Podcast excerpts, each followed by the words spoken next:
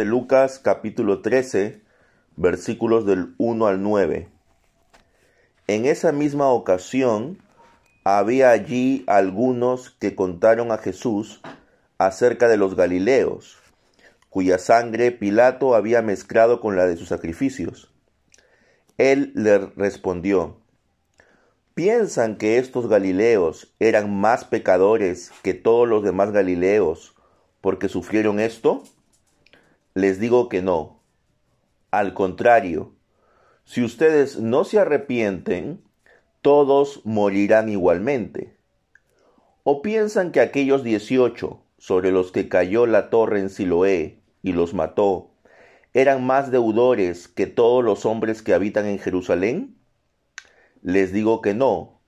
Al contrario, si ustedes no se arrepienten, todos morirán igualmente. Entonces Jesús les dijo esta parábola. Cierto hombre tenía una higuera plantada en su viña, y fue a buscar fruto de ella, y no lo halló. Y le dijo al viñador, Mira, hace tres años que vengo a buscar fruto en esta higuera, y no lo hallo. Córtala. ¿Por qué ha de cansar la tierra? El viñador le respondió, Señor, déjala por este año todavía, hasta que yo cabe alrededor de ella y le eche abono. Y si da fruto el año que viene, bien, y si no da fruto, entonces pues córtala. Amén. Cinco años se produjo una inundación grande en Trujillo, ¿no? Producto de deslizamiento, de mucho lodo que bajó de algunos cerros y esto inundó buena parte de Trujillo. Coincidentemente, en esos días eh, se estaba debatiendo acerca del llamado enfoque de género en la currícula escolar. Si es que se le debería enseñar a los niños y adolescentes acerca de ciertos temas de connotación sexual. Y como fue coincidente ambas cosas, no faltaron personas, incluyendo pastores, e incluyendo pastores que supuestamente tienen una buena formación doctrinal, que relacionaron ambas cosas. Y dijeron, ah, estas inundaciones son un castigo de Dios. Algunos lo afirmaron categóricamente, otros lo pusieron en condicional. Quizás son un castigo de Dios porque se está queriendo imponer una cierta agenda educativa que es contraria a los valores del Evangelio, que es contraria a los valores de la palabra de Dios. Si nosotros leemos el Evangelio de Lucas capítulo 13, si leemos el capítulo 9 del Evangelio de Juan, nos vamos a dar cuenta de una cosa,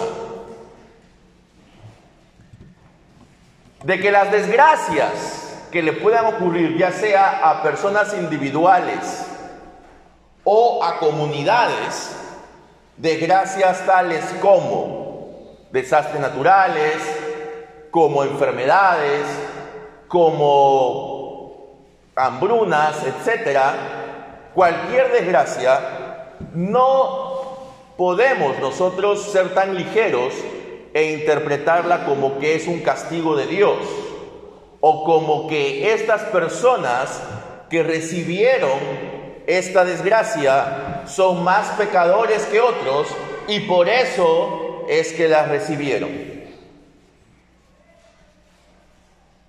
No podemos decir esto, porque Jesús mismo nos advierte que ese tipo de razonamiento está errado.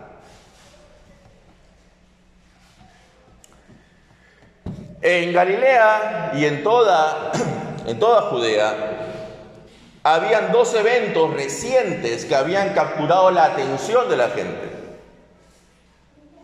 En el primero, un grupo de galileos habían ido a ofrecer sacrificio al templo en Jerusalén. Y entonces, este grupo de galileos habían sido identificados por las autoridades como personas rebeldes, como personas que quizás estaban tratando de organizar algún tipo de acto sedicioso contra el gobernador. Y entonces, ¿qué fue lo que mandó Pilato, el gobernador de Judea? Mandó a matarlos justamente cuando ellos estaban ofreciendo su sacrificio en el templo. Justamente cuando el sacerdote estaba ofreciendo sus sacrificios. Y se dice que la sangre de estos varones se mezcló con la sangre de los animales que se estaban dando en sacrificio. Y esto, por supuesto, para los judíos era algo terrible, en primer lugar, porque pues nadie desea morir de esa manera. Y en segundo lugar, porque se estaba contaminando el sacrificio que se había realizado al ponerse allí sangre humana. Entonces algunos pensaban, para que estos hombres hayan muerto de esta manera, asegures que han cometido algún pecado terrible. Hubo otra situación. Se estaba construyendo un acueducto y dentro del acueducto había una torre que se estaba construyendo. Y entonces esa torre se cae. Y al caerse mata a 18 personas. Probablemente los que estaban encargados en ese momento de hacer la construcción. Entonces, nuevamente, estas 18 personas seguramente habrán cometido algún gran pecado y por eso es que la torre cayó sobre ellos. Algunos estudiosos especulan que la gente podría haberles acusado recibir como pago dinero santo porque Pilato construyó ese acueducto con el dinero del templo. Y que por lo tanto ellos eran culpables de esto, eran cómplices de esto y merecían morir. Pues bien, Jesús les dice, este razonamiento que tienen ustedes está mal. No podemos ver cualquier desgracia que ocurra en el mundo y decir, ah, esto está ocurriendo porque Dios lo está enviando como un castigo para tal nación, para tal comunidad, para tal persona. Sin embargo, sin embargo, todos somos pecadores. Y todos en algún momento vamos a morir. Y lo que quiere aquí Jesús hacerles notar a la gente es de que en lugar de especular por qué algunas personas mueren de forma trágica y por qué otros no, deben preocuparse por el momento en que ellos morirán. Porque en el momento en que ellos mueran, allí ellos pasarán a tener un encuentro con Dios. Y en ese encuentro con Dios, ellos serán juzgados. Y si es que ellos no se han arrepentido, entonces pues serán condenados. Tendrán una doble muerte. No solamente habrán experimentado una muerte física, como todos, sino también experimentarán una muerte eterna, alejados de Dios. Entonces, Jesús cambia el sentido de las preguntas y les dice a los que estaban allí, preocúpense más por ustedes. Porque si no se arrepienten, todos perecerán igualmente. Y para hacer una ilustración de esto, Jesús lanza la parábola de la higuera, de la higuera que no daba fruto. Y en esta parábola, el dueño de la viña, ¿quién es? Es el Padre. La viña y, y, todos los árboles que están en ella representan al pueblo de Dios.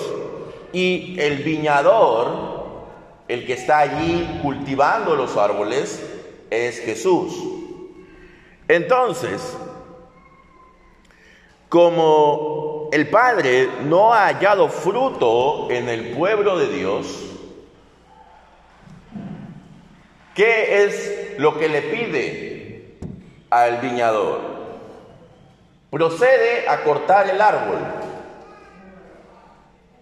Ya, de una vez, porque me está malogrando el terreno, me está eh, ocupando terreno por las puras en lugar de este árbol estéril, podría sembrar otro árbol que sí de fruto. Así que córtalo ya de una vez. Ya han pasado tres años, tiempo suficiente para que este árbol dé higos buenos, pero hasta ahora no da nada. ¿Y qué le responde el viñador? Le responde, Señor, Déjala todavía un año más. Yo voy a hacer todo lo posible para que dé fruto. Voy a abonarla, voy a hacer algo que estoy seguro va a dar fruto. Al cabo del año puedes regresar y si no ha dado fruto, allí sí pues la cortarás. Entonces, hermanos, nosotros somos como ese árbol. Nosotros somos esa higuera. El pueblo de Israel tenía que dar fruto, pero no lo dio. Y la gran mayoría de ellos al final fueron cortados. La nación fue castigada juicio cayó sobre ellos.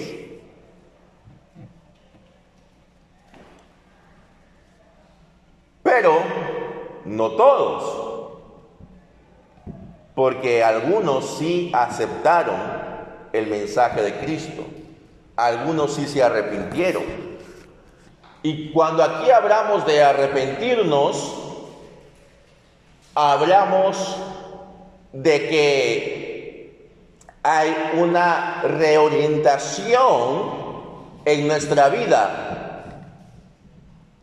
No hablamos simplemente de decir, ah, mira, sí reconozco que hice mal tal y tal cosa, pues lo siento, discúlpenme, por favor. No, eso no es arrepentirse dentro del concepto bíblico. Incluye eso, pero va más allá de eso. El arrepentirse dentro del concepto bíblico incluye una reorientación de vida. Incluye un cambio en la dirección como vives. Entonces, si no hay eso, entonces no hay arrepentimiento. Porque el arrepentimiento necesariamente tiene que mostrar fruto, así como esta higuera tenía que dar fruto. Y si no da fruto, entonces al final sí será cortada. Dios te está dando un tiempo. Jesús dice, un año más, dale. Un año más. Un año más te están dando a ti. Dios está escuchando la intercesión que Jesús está haciendo por nosotros. Pero todo tiene su límite. El Señor es paciente, pero la paciencia tiene un límite. A veces nosotros tenemos una concepción equivocada de Jesús y de la divinidad en su conjunto. ¿No? Creemos de que, bueno, Jesús vino a reconciliar a la gente, a que todos eh, se amen, a que todos podamos vivir en armonía, etc. Y eso es correcto, pero siempre y cuando aceptemos su mensaje. Si nosotros leemos la última sección del capítulo precedente, del capítulo 12, nos vamos a dar cuenta de que Jesús, Él viene a predicar su mensaje. Y Él es consciente que ese mensaje va a traer división en las familias. Entonces, Jesús lo que viene es a mostrar el verdadero camino hacia Dios. Y, tomar ese camino implica un arrepentimiento. Si no te arrepientes, se te está dando un tiempo. Pero ese tiempo, tarde o temprano, se acabará. Y así como estas personas, como estos varones que murieron en el templo y estos que murieron aplastados por la torre, murieron de manera repentina e inesperada, así también podemos morir cualquiera de nosotros. Nadie tiene la vida comprada. ¿Cuántas personas durante esta epidemia hemos escuchado testimonios? ¿Cuántas personas estaban bien y a los tres o cuatro días estaban muertos? ¿Hemos escuchado testimonios de esto o no? En la televisión, de repente algún conocido. Lo veíamos caminando por la calle, normal, tranquilo, aparentemente sano, aparentemente sano, y a los cuatro o cinco días era llevado en una bolsa saliendo del hospital. Entonces, hermanos, cualquiera de nosotros, cualquiera de nosotros pudo haber sido esa persona. Y si no hemos sido esa persona, es porque todavía se nos ha dado un año más. El hecho que estén aquí es por misericordia de Dios.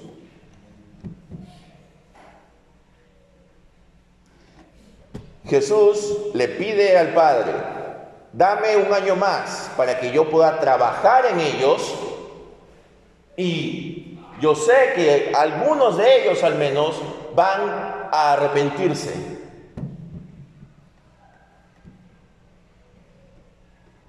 Y así también, obviamente, no solamente se refiere a los que vivieron en esa época, sino también se refiere a nosotros.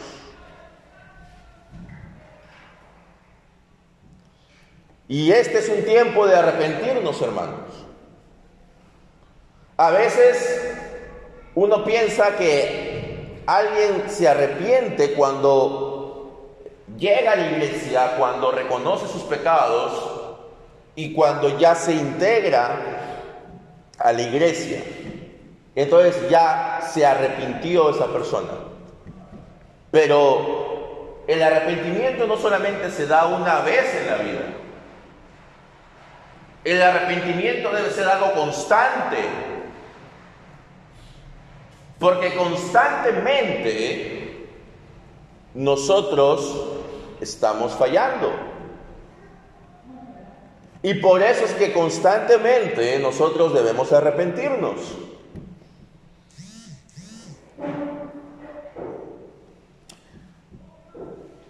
La pregunta es, ¿realmente nos hemos arrepentido? ¿Hemos reorientado nuestra vida? ¿Cuáles son nuestras prioridades? ¿Hacia dónde vamos? ¿Cuál es la dirección de nuestra vida? ¿Cuáles son nuestros máximos objetivos en la vida? Todo eso forma parte del arrepentimiento. O quizás estamos viviendo solo por vivir, sin, ningún, eh, sin ninguna idea clara del por qué y para qué vivimos.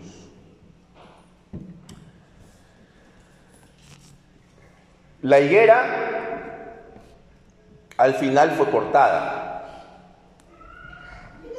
Pero por gracia de Dios, varios de los que formaban parte de esa higuera se arrepintieron y se salvaron del juicio. Así también Dios nos está exhortando a nosotros para que nos arrepintamos y nos salvemos del juicio.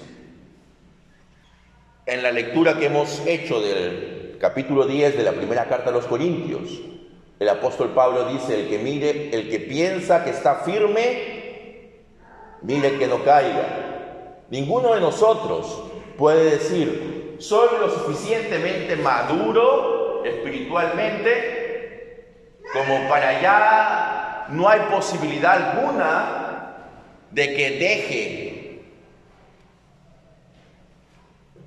de que deje esta comunidad, de que deje la iglesia. Porque yo ya soy un hombre o soy una mujer consagrada a Dios. Si pensamos así, hermanos, si tenemos esta autoconfianza, puede irnos mal. Lo que debemos hacer siempre es depender de Dios, buscar de Dios. Incesantemente. Para que Él nos mantenga en sus caminos, para que Él nos preserve dentro de su pueblo.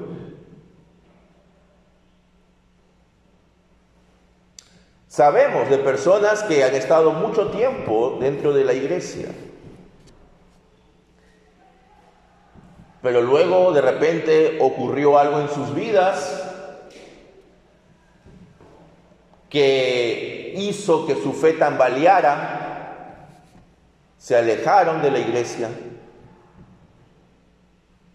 y murieron lejos de la iglesia, lejos de la comunión con Dios.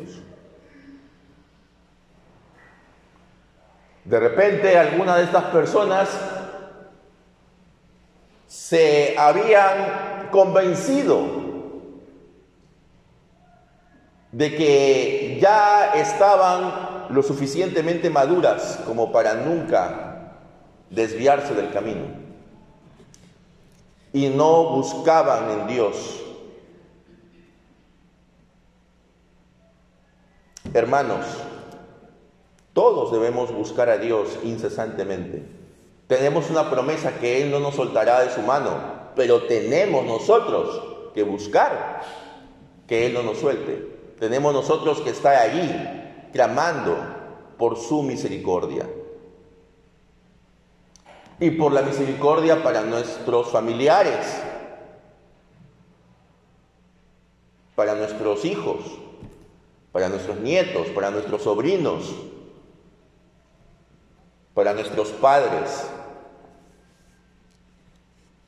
Ese es el bienestar principal que debemos buscar para ellos. No solo cosas materiales.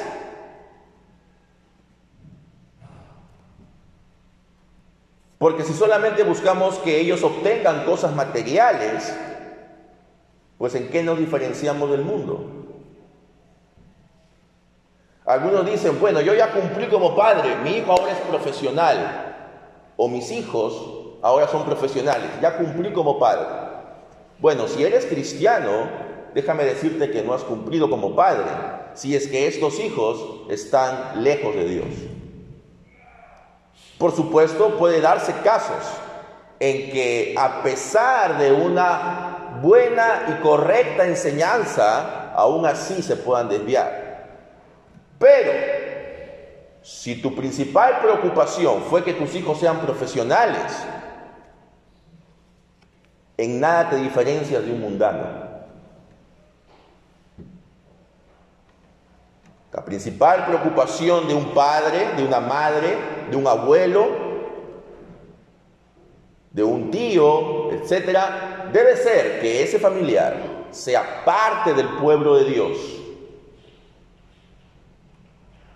Debe ser que esa persona siga en los caminos de Dios y debemos orar e interceder por esas personas.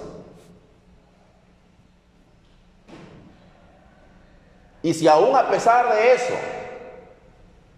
estas personas se desvían del camino, estamos libres de su sangre.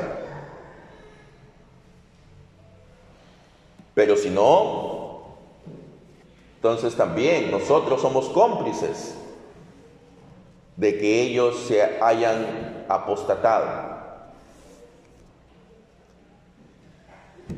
Terminando, hermanos, este mensaje, no debemos buscar comparar quién es más pecador que el otro, porque esa también es otra manera de desviar nuestra responsabilidad. Lo que hacían estos hombres, estos judíos, eran decir, ah, mira, como estos han muerto trágicamente, estos eran más pecadores que nosotros. Yo no soy tan malo entonces, porque yo no he muerto trágicamente. Y si yo me pongo en el plan de yo soy menos malo, Sí, reconozco que soy pecador, pero no soy como fulano de tal. ¿Qué es lo que el apóstol Pablo dice en una de sus cartas? Que yo soy el primero de los pecadores. Debemos tener conciencia de nuestro pecado, hermanos. Que por cierto, quizás no son pecados escandalosos. No son pecados que nos hagan avergonzar delante de la gente. Pero están allí en nosotros. Y nosotros lo sabemos.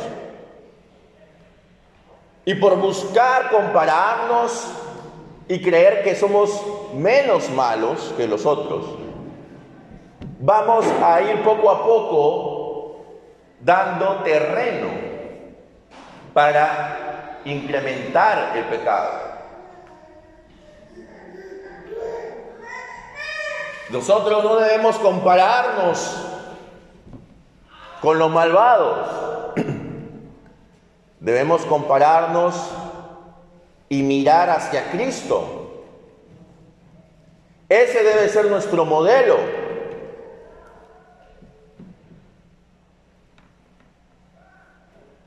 Y ciertamente, si ese es nuestro modelo, todos vamos a quedar cortos. Por eso es que debemos mirar a Cristo y debemos pedirle que Él nos preserve. Y debemos pedirle que Él nos dé las fuerzas para seguir adelante en sus caminos. A pesar de cualquier dificultad que se nos pueda presentar, a pesar de cualquier tentación que pueda haber, que podamos, hermanos, tener la confianza y la seguridad que al final de nuestra vida, sea el final trágico o no, sea el final inesperado o no, que al final de nuestra vida podamos estar confiados de que no vamos a morir eternamente, sino que estaremos en la presencia de Dios por la eternidad. Primero en el cielo y luego, después de la resurrección, aquí en la tierra, gozando con Cristo para siempre. Que ese, hermanos, sea nuestro anhelo y esa sea nuestra principal meta. Amén.